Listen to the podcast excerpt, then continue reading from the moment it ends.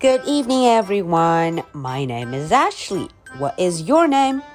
Today is Friday, May the 7th. Are you ready for tonight's story? Let's do it. Henry and Mudge and the Forever Sea. 小朋友们晚上好，我是 Ashley，又到了今天绘本故事的时间啦。 那么今天啊，我们要一起跟着 Henry Mudge 要去到那一片美美的海滩瞧一瞧。究竟 Henry Mudge 还有老爸三个人呢？他们究竟玩了什么？又做了什么有趣的事情呢？好，我们一起开始吧。Henry and Mudge and the Forever Sea. Brave dog. For lunch, Henry and Mudge and Henry's father walked to a hot dog stand. Henry had a hot dog with ketchup. Henry's father had a hot dog with ketchup and mustard and onions and slaw and chili and cheese. Yuck, said Henry. Mudge had three hot dogs plain in one gulp. After lunch, Henry and his father began to build a sand castle. Henry made the moats. Henry's father made the towers. Mudge made a nice bed and went to sleep.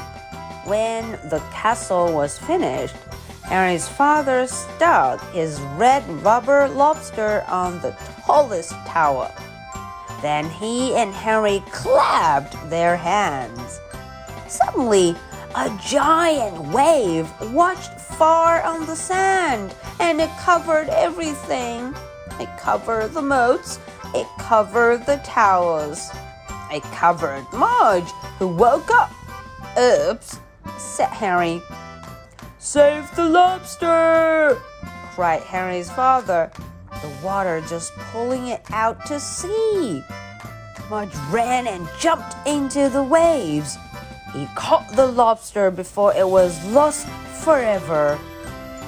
Good dog, said Henry's father. Brave dog, said Henry. They all had cherries, snow cones to celebrate. Okay, so that was the end for tonight's story. Now, I have two questions for you. Question number one What was on the top of the castle? What was it?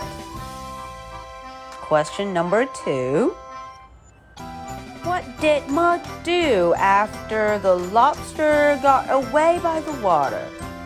What did Mudge do? Okay, so these are the questions for tonight, and this is the story for Friday, May the 7th. My name is Ashley. What is your name? So much for tonight. Good night. 拜。